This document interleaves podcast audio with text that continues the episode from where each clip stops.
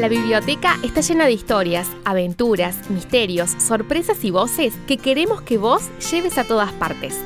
El taller Libros y Escritores del Mundo, a cargo de Iván Bielkosielek, es uno de los distintos espacios de promoción de la lectura de la Biblia. En 2020, por el contexto de pandemia, no se pudo realizar de forma presencial, pero se desarrolló virtualmente a través de WhatsApp. A lo largo de los primeros episodios escucharemos las lecturas y reflexiones surgidas de este interesante espacio. Este episodio se titula Cuentos escondidos. Eh, el tema de hoy son los cuentos escondidos, es decir, eh, textos que pueden funcionar como cuentos perfectos, pero que están metidos en otros relatos o en otros textos distintos, en textos más largos. Todo el tiempo podemos encontrar cuentos escondidos o cuentos secretos adentro de textos que no necesariamente son literarios además, y esa es una de las bellezas que tiene este, este descubrimiento. Eh, había pensado, había empezado bosquejando una suerte de introducción a esto, eh, diciendo que los cuentos se esconden en otros textos del mismo modo que se encuentran cuadros pintados en otros cuadros. ¿Vieron cuando hay un cuadro que a lo mejor es un interior cuya figura principal tiene detrás algunos otros cuadros? Quizás es poca la gente que pone la lupa en esos otros cuadros de atrás, que a veces ni siquiera están muy definidos, sino muy brevemente esbozados, pero incluso ese esbozo nos puede alcanzar para, darnos cuenta de qué tipo de cuadro es, si está más eh, realizado eh, cromáticamente o, si está más sustentado en lo, en lo cromático o en el dibujo o en la arquitectura del dibujo. Nos podemos dar una idea si un cuadro que conocemos, por ejemplo, o no eh, hay muchas particularidades que puede tener ese cuadro aparentemente borroso o bocetado. Y muchas veces eh, en, pinturas hay cuadros que tienen mucha nitidez dentro de ese mismo cuadro, ¿no? Eh, o, una imagen secundaria que puede funcionar como cuadro en sí, como puede ocurrir con las meninas de Velázquez, por ejemplo.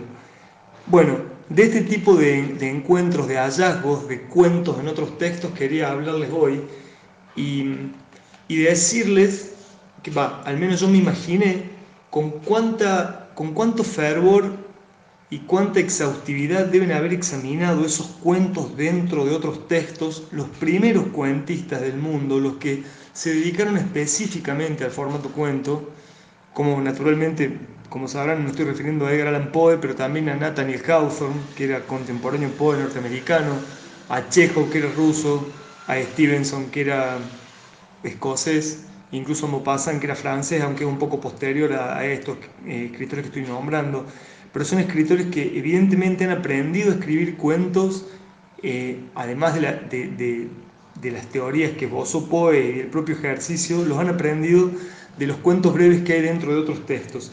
Yo les hice una pequeña selección de cinco pequeños textos eh, que cierran perfectamente a mi criterio como cuentos y que están dentro de un texto mayor. Voy a empezar con un texto muy breve que está dentro de una novela de Vladimir Nabokov que se llama Risas en la Oscuridad. También la pueden encontrar como La risa en la oscuridad, que es una novela del año 1932 que Nabokov escribió en ruso mientras vivía en Alemania. Ustedes saben que luego Nabokov se trasladará a Estados Unidos eh, y comenzará a escribir en inglés directamente. Eh, por ejemplo, la obra, su obra más famosa, Lolita, fue escrita en inglés. Esta novela, Risas en la Oscuridad, eh, tiene una trama en donde la casualidad tiene un ingrediente, tiene un rol fundamental el tema de la casualidad, un tema que luego va a retomar Paul Auster y que lo va a llevar a los extremos. En todas sus novelas hay muchas casualidades en esta novela de Nabokov va a suceder que un millonario, un tipo de mucha plata, que está recientemente casado con una mujer que era la, la, que, la que iluminaba con la linterna las entradas en el cine, ya le está dando una pista de por qué se llama como se llama la novela, eh, un día este hombre millonario va a contratar a un dibujante y cuando el dibujante entra, le presenta a este hombre a su esposa, a la familia, qué sé yo, y le dice a la mujer, acompáñalo a Rex, que tal es el nombre, eh, para que, se tiene que ir. La chica se llama Margot y le dice, Margot, acompáñalo a Rex. Y cuando van bajando la escalera, Rex le va a contar esto a, a, Margot. ¿Por qué? ¿Por qué le va a contar esto? Porque en realidad ellos habían sido novios antes, habían sido amantes fugaces y se tuvieron que separar. Y ahora Rex va a entrar a trabajar para este hombre millonario que es el nuevo marido de Margot. Y aguante el triángulo. Pero el texto, lo que les he entrecomillado es esto que le va a contar, son las primeras palabras que le dice Rex a Margot, ni bien salen del departamento, y son estas. Dice, un hombre, dijo Rex, mientras doblaba la esquina con Margot, perdió una vez unos gemelos de diamante en el ancho mar azul, y 20 años después, ese mismo día, un viernes, al parecer, estaba comiendo un pescado y no encontró ningún diamante en su interior. Esa es la clase de coincidencias que a mí me interesan. Podríamos leerlo a este texto como un brevísimo ensayo de la casualidad, además de un cuento que tiene, es como un falso cuento de hadas, ¿no? porque en el cuento de hadas evidentemente el anillo estaría dentro del pez, eh, los gemelos de diamante estarían dentro de ese pez. Eh, ¿Se acuerdan que este año íbamos a arrancar los talleres? Eh, dijimos que íbamos a dedicarle un mes entero a Borges, a cuentos y ensayos de Borges. Bueno, como una especie de anticipo, les voy a leer un texto muy breve de Borges que para mí funciona como un cuento, pero curiosamente es el comienzo de un ensayo de Borges. Ustedes saben que Borges entre el año 36 y 39 escribió reseñas de libros para una revista muy popular que se llamaba eh, El Hogar Em, el hogar, se llamaba El hogar, y él escribía textos muy breves. Y en uno de esos textos, eh, esto es en uno de esos textos él va a escribir sobre una novela de un alemán que se llama Hermann Broch. Y en ese ensayo va a comenzar así el ensayo. Y yo lo vi el texto este y dije, esto es un cuento per se, más allá de que luego viene el ensayo. Así comienza, dice así. Una mujer deploró en el atardecer de que no pudiéramos compartir nuestros sueños.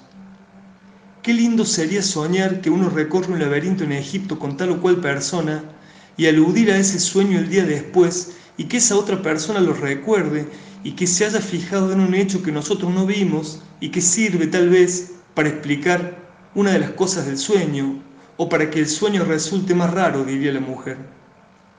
Yo elogié ese deseo tan elegante y hablamos de la competencia que harían esos sueños de dos actores, o acaso de dos mil, a la realidad. Pero solo más adelante recordé que ya existen los sueños compartidos y que son la realidad precisamente. Este texto, que parece un breve ensayo sobre la vida de sueño, Borges imagina, dice, claro, si yo sueño que recorro el laberinto con una determinada persona y le digo al otro día a esa persona, che, ¿te acordás cómo era el laberinto anoche? Y que esa persona me diga, claro, porque es un sueño compartido. Pero eso no existe en el sueño, porque si yo sueño con esa persona, esa persona sueño con otra cosa. Pero la realidad, según Borges, él se acordó que esta realidad es de alguna manera un sueño compartido. Esta es una idea que se repite en varios cuentos de Borges, de la realidad como sueño, etc. Lo pueden ver en las ruinas circulares o en otros cuentos también. Eh, pero me pareció muy interesante arrancar una reseña bibliográfica escribiendo prácticamente un cuento. Bueno, un libro que está plagado de cuentos, eh, o mejor dicho, dos libros que están plagados de cuentos son La Ilíada y la Odisea, que, son obras épicas que fueron compuestas por Homero eh, en la oralidad y que, eh, como ustedes saben, fueron transcritas muchísimo tiempo después, unos 600 o 700 años después de compuestas. Esto habría sido compuesto en el 1200 a.C. y se habrían pasado en el siglo VI, antes de Cristo, se habrían eh, hecho transcribir. Eh, una, un capítulo, un canto de la Odisea muy particular, que es el canto 11, el canto de la bajada al Hades, cuando Odiseo tiene que bajar al reino de los muertos para entrevistarse con Tiresias, el mejor adivino de todos los tiempos, que está muerto, para que le diga cuál va a ser su destino, él ahí se va a cruzar con un montón de muertos con los cuales va a hablar se va a cruzar con su madre, se va a cruzar con Agamenón, se va a cruzar con Aquiles. Cada, cada, cada cruce con estos personajes muertos, eh, además de fundar mucho de la futura literatura gótica que vendría algo así como 3.000 años después, eh, va a ser un cuento cerrado en sí. Y la, la primera alma que le sale al cruce a Odiseo es el alma de El Penor. El Penor era un guerrero que estaba en su mismo barco y que cuando ellos se escapan de la isla de Circe no lo pueden encontrar a El Penor, no saben a dónde está. Entonces, cuando él ve el alma del Penor, lo primero que le pregunta es, ¿qué haces acá? ¿Cómo te fuiste? ¿Por qué no te encontramos en la isla? ¿Qué te pasó? Y lo que le va a contestar el Penor, que yo acá lo entrecomille, es un cuento cerrado en sí y que dice lo siguiente. Bueno, empieza con esas, eh, esas, esa manera muy formal que tienen de hablar los griegos cuando se dirigen a un superior, ¿no? O a alguien muy prestigioso, como en este caso Odiseo, que es hijo de Laertes, y Laertes a su vez era hijo de Zeus. Por eso le va a decir Laertíada, que quiere decir hijo de Laertes. Aunque dicen las malas lenguas que en realidad Odiseo era directamente hijo de Zeus y que Laertes lo cría. Entonces el Penor le dice, y acá empieza el cuento, Laertíada, hijo de Zeus, Odiseo, fecundo en ardides. Dañáronme la mala voluntad de algún dios y el exceso del vino. Habiéndome acostado en la mansión, en la mansión de Circe, no pensé en volver atrás, a fin de bajar por la larga escalera, y caí desde el techo. Se me rompieron las vértebras del cuello y mi alma descendió al Hades. Ahora te suplico en nombre de los que se quedaron en tu casa y no están presentes. Sé que partiendo de la morada de Hades detendrás tu nave en la isla de Ea. Pues yo te ruego, oh rey, que al llegar a ella te acuerdes de mí. No te vayas dejando mi cuerpo sin llorarle ni enterrarle, a fin de que excite contra ti la cólera de los dioses. Por el contrario, quema mi cadáver con las armas de las cuales me servía, erígeme un túmulo en la ribera del espumoso mar, para que de este hombre desgraciado tengan noticia los venideros. Hazlo así y clava en el túmulo aquel remo con el que estando vivo bogaba yo junto a mis compañeros. Fíjense que el texto tiene casi la textura de un, de un testamento en tiempo presente. Normalmente este tipo de textos uno lo escribe como una última voluntad. Quiero que el día que me muera tal y tal cosa. Este hombre, el Penor, este guerrero, este remero de, de, Odiseo, o Ulises, que es el mismo personaje, no tiene, eh, no, no, tuvo la, la, oportunidad de hacer el testamento porque se murió por un accidente. Así que acuérdense que cuando toman vino no tienen que dormir arriba en una escalera o en un segundo piso, menos en el techo, como este tipo. Y y de algún modo eh, este, e, este relato funciona como un testamento en tiempo presente. ¿no? Imagínense si pudiéramos bajar al Hades para que cada persona nos cuente qué quisiera que les hiciéramos, tendríamos muchísimo trabajo durante muchos años. Eh, acá hay un texto que les quería leer también muy breve, eh, para decirles cómo a veces hay cuentitos en textos que no son literarios. Este libro eh, del cual extraje este, este, breve relato, se llama El Colgado y pertenece a un psiquiatra y profesor universitario de los Estados Unidos que se llamaba Sheldon Kopp, así con K, O y P. Este psiquiatra eh, se le había diagnosticado un cáncer mortal y escribe un libro que sí prácticamente era su despedida y su testamento del mundo, que es este libro, apareció en 1974, El Colgado, la verdad que no sé cuánto tiempo más vivió Sheldon Cobb, fueron pocos años más.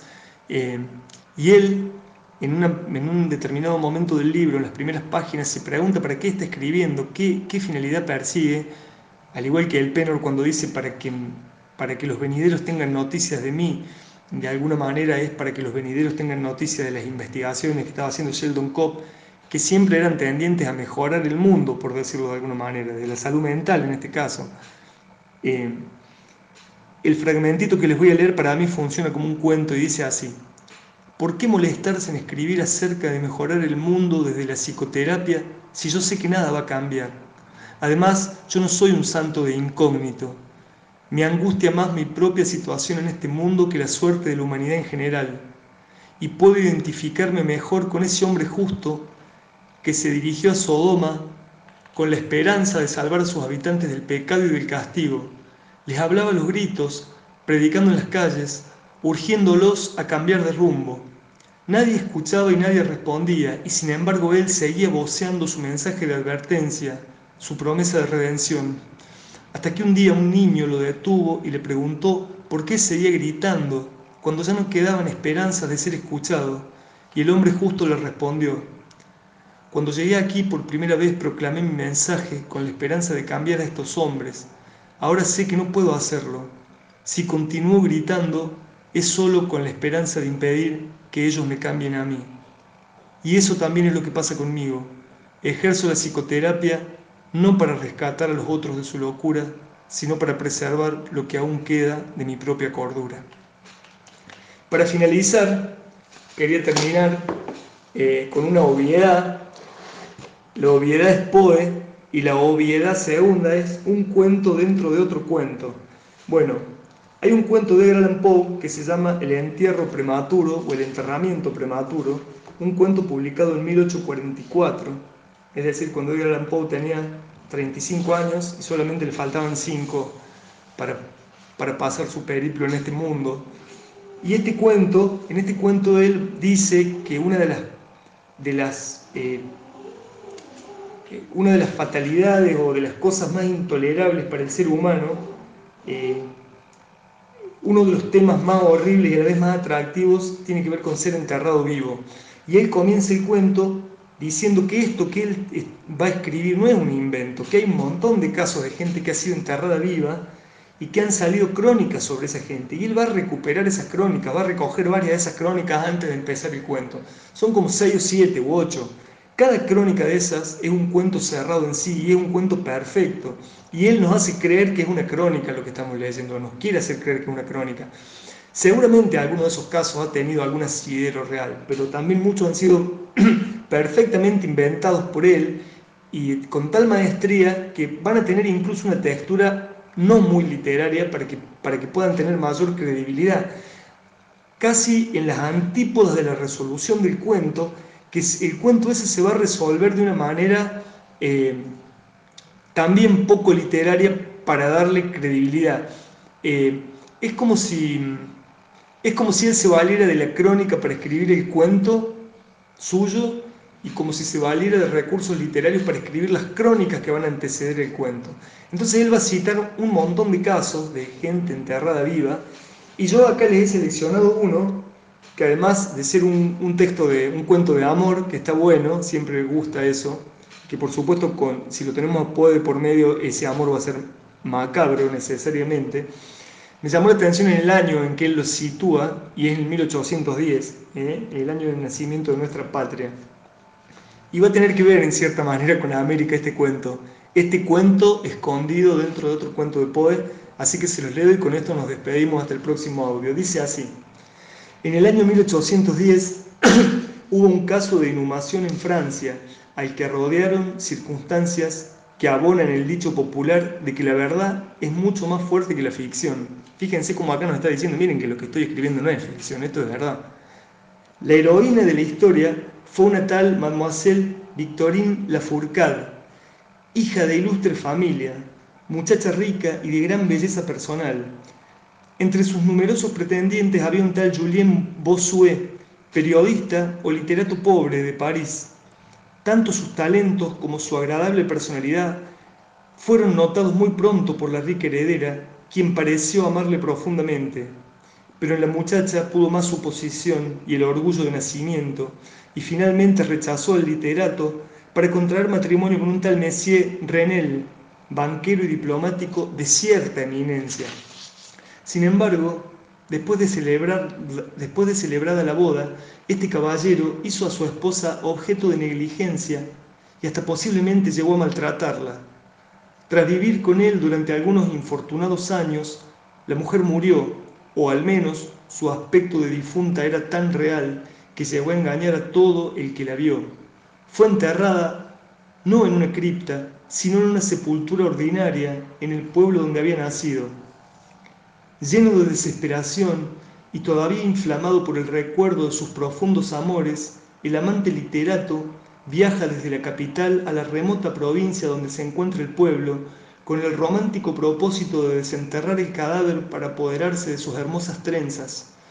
Llega donde está la tumba, a medianoche desentierra el ataúd y lo abre. Cuando se ocupa de cortarle los cabellos a su amada, se da cuenta de que ésta tiene los ojos abiertos. La mujer había sido enterrada viva, Aún no había desaparecido de su cuerpo la vitalidad cuando inmediatamente ella despertó de su letargo bajo las desesperadas caricias de su antiguo amante. A continuación, éste se la llevó a su alojamiento en el pueblo y empleó ciertos medicamentos restauradores que le sugirió su escaso conocimiento médico, y así la mujer poco a poco fue recuperándose. Victorín reconoció los esfuerzos de su Salvador y como su corazón no era de piedra, aquella auténtica lección de amor sirvió para que se entregara en cuerpo y alma a Bosuet. No regresó más al lado de su esposo, sino que le ocultó su resurrección y huyó, con su amante a América. No dice a qué país, ¿no? Podemos imaginar que puede haber sido acá tranquilamente. Veinte años después, regresaron a Francia, convencidos de que el tiempo había alterado tanto el aspecto físico de la dama que ni siquiera sus amigos la reconocerían. Sin embargo, se equivocaban porque Mesía Renel la reconoció en cuanto la vio y reclamó legalmente a su esposa.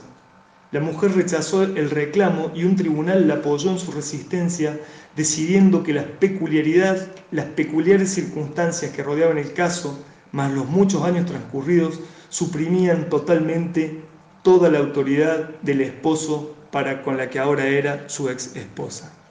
Esperamos que lo hayas disfrutado. Hasta el próximo episodio.